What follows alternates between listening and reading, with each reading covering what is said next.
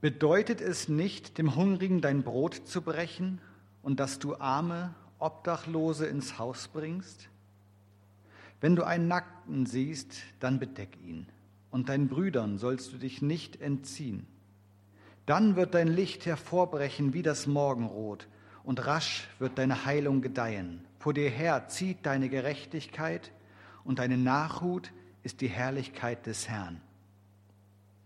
Dann wirst du rufen, und der Herr wird antworten. Du wirst um Hilfe rufen, und er wird sprechen. Siehe, hier bin ich. Wenn du aus deiner Mitte das Joch entfernst, das Zeigen mit dem Finger und die unrechte Rede, und dem Hungrigen gewährst, was du selbst zum Leben brauchst, und satt machst den, der gedemütigt ist, dann wird dein Licht aufstrahlen in der Finsternis, und deine Dunkelheit wird sein wie der Mittag. Und alle Zeit wird der Herr dich leiten, und in dürrem Land macht er dich satt, und deine Knochen macht er stark. Und du wirst sein wie ein bewässerter Garten und wie eine Wasserquelle, deren Wasser nicht trügen und die von dir abstammen, werden die uralten Trümmerstätten aufbauen. Die Grundmauern vergangener Generationen wirst du aufrichten und du wirst, der die Bresche zumauert, genannt werden, der Pfade wiederherstellt, damit man wohnen kann.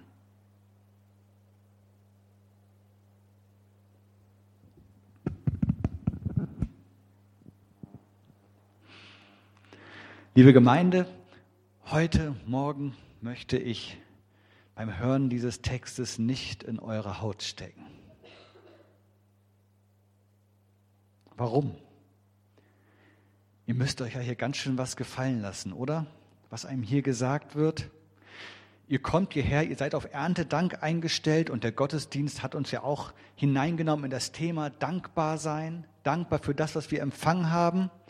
Vielleicht seid ihr schon mit einem frohen Herzen aufgewacht und hierher gekommen und dann sowas dann so ein Text. Hier wird einem erstmal ordentlich der Kopf gewaschen. Finde ich. So ging mir das, als ich diesen Text gelesen habe. Denn warum sonst sollten all diese Aufforderungen dastehen, auf die wir gerade gehört haben, wenn nicht um dem, der das hört, mal den Kopf zurechtzurücken? Warum sonst sollte das gesagt werden? Das Offensichtliche, das, was schon da ist, das, was nicht mehr getan werden muss, das müsste ja auch nicht gesagt werden. Das, was schon völlig klar ist, bedarf doch keiner weiteren Erläuterung, oder? Ich müsste euch nicht sagen, liebe Leute, wenn ihr sonntags zum Gottesdienst kommt, zieht euch doch bitte eine Hose an. Oder ein Kleid oder ein Rock. Jedenfalls bedeckt doch euren Körper, bevor ihr hierher kommt. Muss ich nicht sagen. Das ist selbstverständlich, das wisst ihr. Wir müssten das nicht auf unserem Gottesdienstblatt abdrucken. Es wäre ein bisschen komisch, wenn wir auf sowas extra hinweisen müssten. Weil für uns völlig klar ist, wie wir uns benehmen und das Offensichtliche muss nicht extra erwähnt werden. Wenn also auf all diese Dinge hingewiesen wird, die wir gerade gehört haben in dem Predigtext, dann scheint ja da etwas im Argen zu sein, oder? Ich muss jetzt nicht die ganzen Aufforderungen wiederholen, die wir gerade gehört haben, die ich uns gelesen habe, aber ich fasse sie mal so zusammen, was uns da gesagt wird. Das mag an mancher Stelle vielleicht ein bisschen kurz gegriffen sein, aber das ist jetzt meine Zusammenfassung. Sie lautet, widme dich hingebungsvoll deinem Nächsten. Das ist das, was wir gehört haben. Widme dich hingebungsvoll deinem Nächsten. Und offensichtlich scheint diesbezüglich Nachholbedarf zu bestehen. Ehrlich gesagt würde ich also nur ganz ungern in der Haut dessen stecken, dem das gesagt werden muss in dieser Deutlichkeit. Gut, auf der anderen Seite könnte man jetzt sagen, dieser Text gilt ja gar nicht zuerst uns. Wir sind doch nicht die, die hier gemeint sind, oder? Und das stimmt irgendwie. Ursprünglich ist dieser Text an ganz andere Menschen gerichtet. Menschen aus einem anderen Volk, Menschen aus einer anderen Kultur, Menschen aus einem anderen Land, Menschen aus einer anderen Zeit, aus einem ganz anderen Kontext. Das ist doch überhaupt gar nicht mit uns vergleichbar heute. Alles richtig. Wir könnten also aus dem Schneider sein. Wir können sagen, ich bin gar nicht gemeint, bei mir ist alles in Ordnung. Andererseits, der Text enthält ja nicht nur diese Aufforderungen, die wir gerade gehört haben, sondern ist ja auch ein Verheißungstext. Und dem, der sich so hingebungsvoll seinem Nächsten widmet, wie es hier gefordert wird, dem wird dann die Nähe Gottes verheißen. Da passiert etwas mit dem, der so lebt. Mit dem geschieht etwas. Da bleibt nicht alles so, wie es ist. Da passiert, dass Gott antwortet, wenn man mit ihm spricht. Da geschieht es, dass Gott einen stärkt, wenn man schwach ist. Das hat Auswirkungen auf das eigene Leben, so zu leben. Das ist die Verheißung. Die würde man doch wiederum gerne mitnehmen, oder? Ich kann aber schlecht nur die eine Seite des Textes nehmen wollen, weil die mir sehr gut gefällt und weil so eine Verheißung ja was Schönes ist, und bei dem anderen sagen, nee, da bin ich nicht gemeint. Ich kann mir nicht aussuchen, was vom Wort Gottes ich für mich gelten lassen will und was für mich ungültig ist. Ich stehe also hier vor so einem kleinen Dilemma. Will ich von diesem Text angesprochen sein? Bin ich gemeint in diesem Text? Bin ich jemand, der Nachholbedarf hat, dabei mich meinem Nächsten hingebungsvoll zu widmen? Und muss ich mich damit wirklich auseinandersetzen an Erntedank?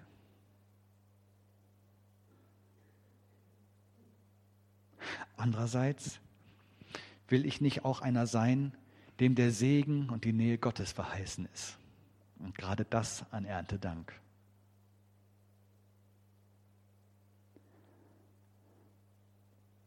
Manch einem mögen sich bei einem solchen Text, den ich uns gelesen habe, vielleicht an ganz anderer Stelle die Nackenhaare aufstellen.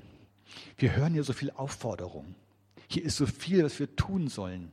Wir sollen machen, wir sollen aktiv werden, wir müssen handeln.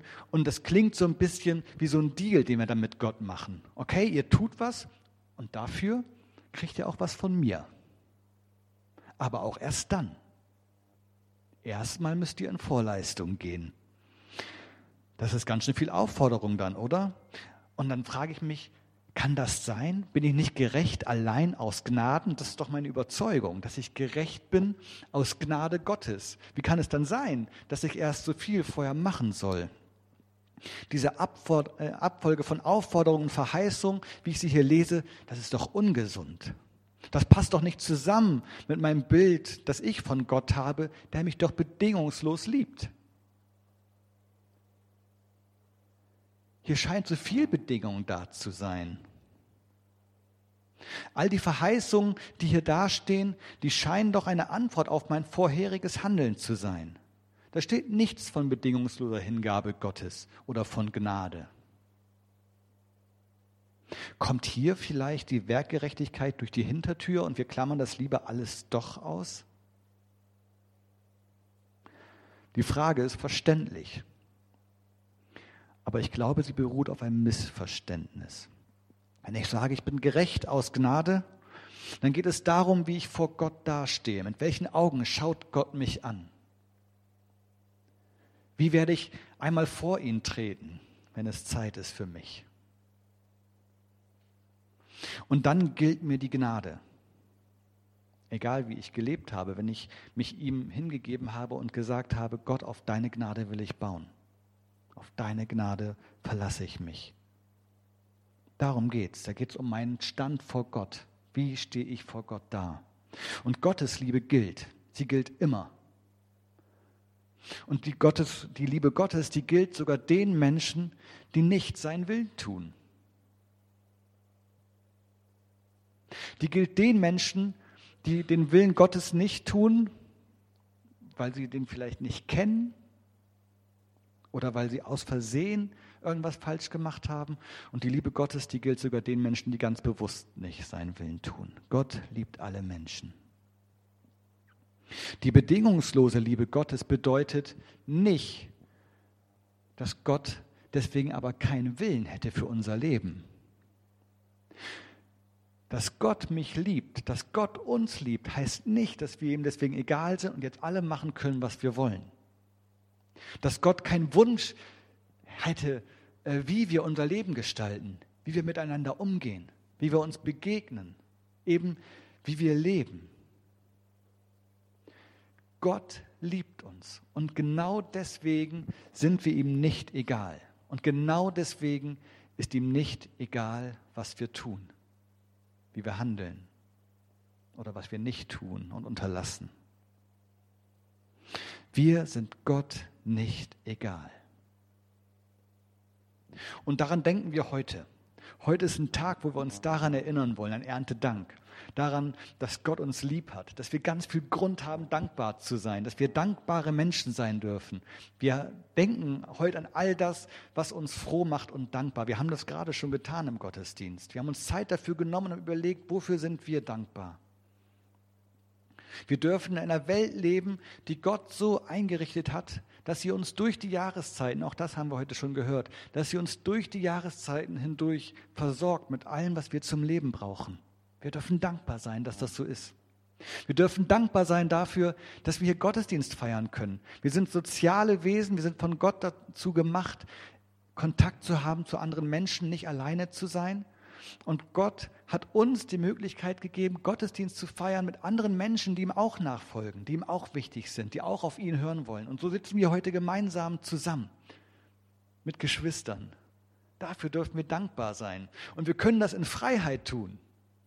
Wir müssen keine Verfolgung dafür befürchten oder erleiden.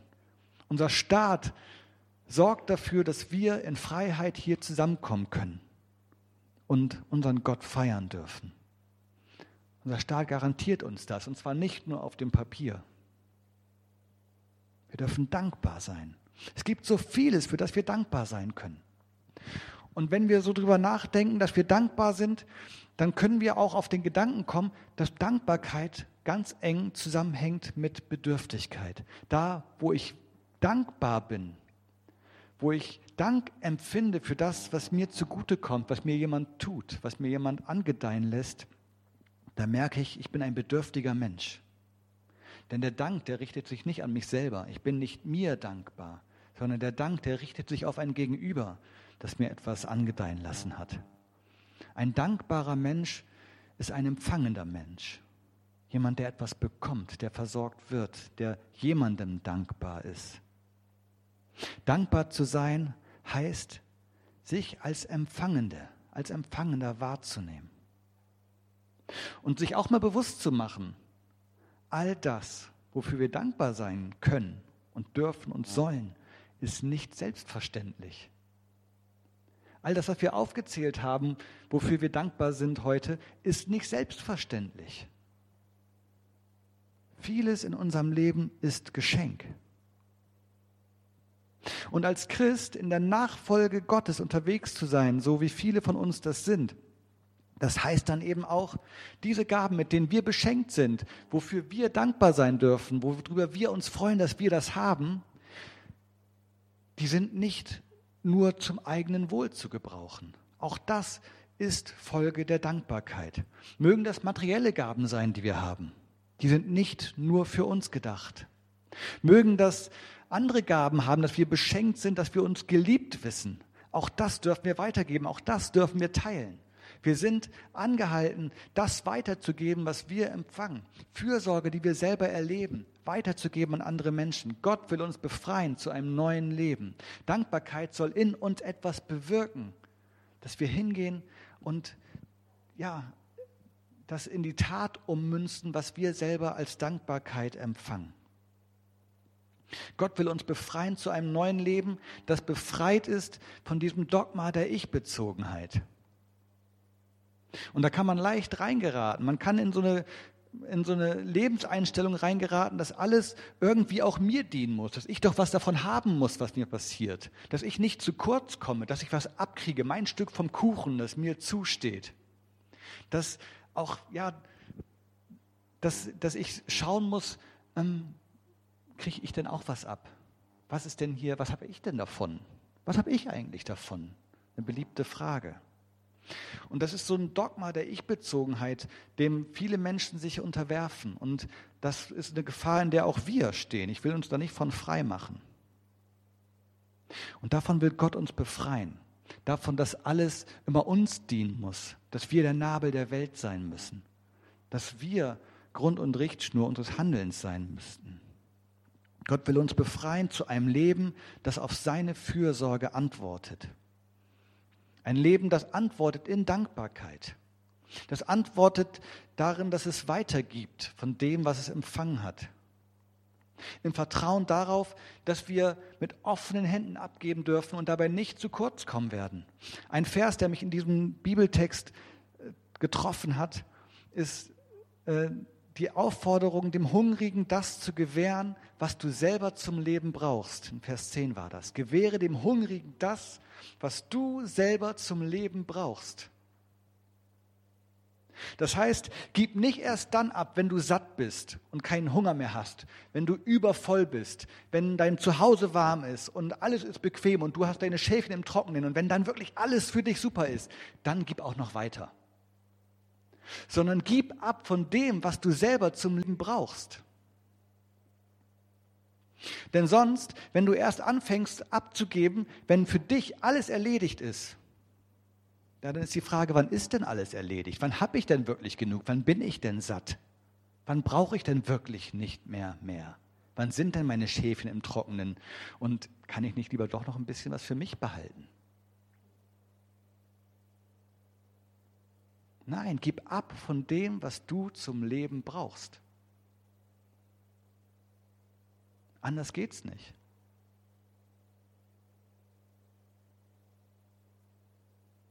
Denn die Erfüllung des Lebens, die ja auch eine Rolle spielt in diesem Text, es geht ja um ein erfülltes Leben. Es geht darum, ein Leben zu führen in der Nähe Gottes, in seiner Gegenwart.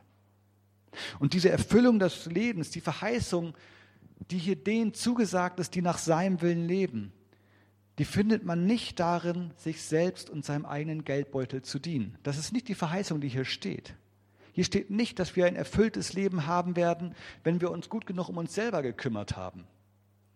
Und wenn wir dann fertig damit sind, für uns zu sorgen, dann haben wir das, das, das Leben, das sich wirklich lohnt. Nein, was uns hier zugesagt ist, ist, dass wir das erfüllte Leben, das Leben in der Nähe Gottes, in dem wir rufen und Gott antwortet, in dem wir Gemeinschaft haben mit Gott selber, in dem wir Heilung erfahren von Gott, in dem Beziehungen heile werden und das, was zerstört war, wieder aufgerichtet werden kann. Diese Erfüllung des Lebens ist dem zugesagt, der eben nicht auf sich bezogen bleibt der aus dem, was er selber empfängt, heraus weitergibt, von dem, was er eigentlich selber braucht zum Leben. Die Fülle des Lebens ist denen zugesagt, die um ihr eigenes Versorgtsein wissen, die um ihre eigene Bedürftigkeit und Angewiesenheit wissen und die darum nicht nur Empfangende bleiben, sondern zu Weitergebenden werden. Und wir können das auch tun. Gott sei Dank. Amen.